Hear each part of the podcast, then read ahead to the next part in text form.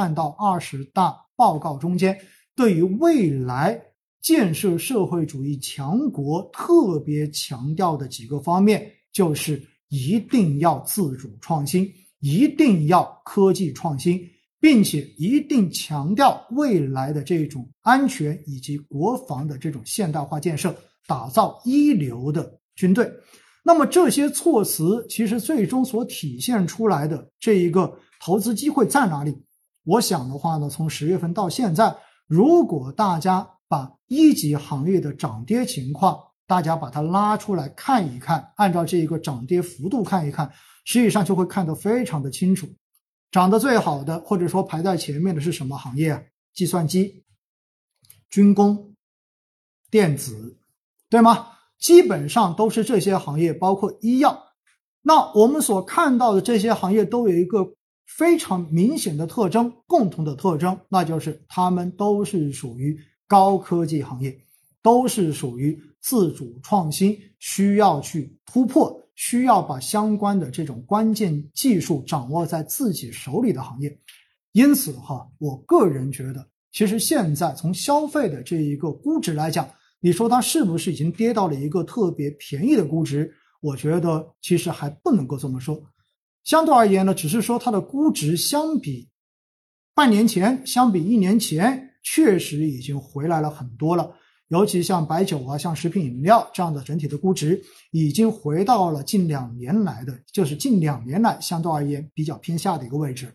但是的话，在目前整个经济的这种环境来看，包括现在整个疫情反弹的情况来看的话呢，我觉得短期之内消费要有非常明显的这一种走好，可能还需要一点耐心。短期之内的话呢，我个人觉得应该不会有太明显的这种短期往上或者说趋势性开始反转的机会。因此呢，我觉得哈，大家如果自己持有相关的这种基金的话，那么你可以去看一看。三季报中间，你的基金经理，你所持有的这个基金，基金经理自己对于未来市场的一个看法是什么样子的？也看一看三季报相比二季报的时候，然后基金经理有没有做一些行业或者说重仓股上面的一些调整？如果有的话，OK，你看看你是否认同？如果你认同的话呢，那我觉得还是那句话，对吧？如果你要把时间拉长。那我相信未来消费肯定仍然是中国经济发展很重要的一条支柱，因此呢，你无外乎就是用时间去换空间而已。但是呢，只是你自己对于这个方向还有没有信心？你对于基金经理的这个能力还有没有信心？这可能比什么都重要。这就是我反复一直强调的，对不对？对每个人来讲的话，实际上同一只产品你拿在手里面。你的感受可能都完全不一样，因为这个感受的不同会跟几方面相关。第一，你买的多与少，你的心态是不一样的。在你的所有持仓中间，它的占比的多与少，你的心态也会不一样。还有就是你在什么位置买进去的，比如说，如果你是在二零二一年过年前买进去的，那么到现在你所持有的这一些消费类的基金，那我相信现在的心情一定是极差的，基本上没有什么。太太多想去提，或者说觉得它有戏的这样子的想法，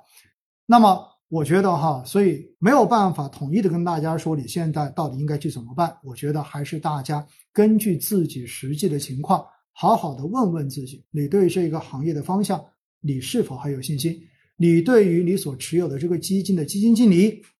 他的能力是否仍然有信心？如果有的话，那 OK，现在相比一年前。相比两年前，肯定是处在一个更加便宜的位置，对不对？那如果你有信心，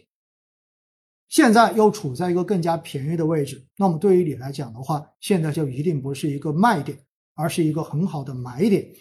那么当然，这个买的过程还是那句话哈，不要轻易的让自己变成了满仓，而是应该有计划的来进行分批的加仓。并且我不建议大家很快的把自己加到仓位很重，应该在手中还是留有足够多的现金，足够多的流动资金。万一未来市场因为一些特殊的或者说黑天鹅的事件，因为一些情绪的这种冲击而形成短时间的这种杀跌之后，你至少还有钱可以在更低的位置来补一补，来进一步的拉低你的持仓成本，这将会非常有助于未来你更快的回本，以及当市场均值回归之后，你有机会能够获得更高的收益，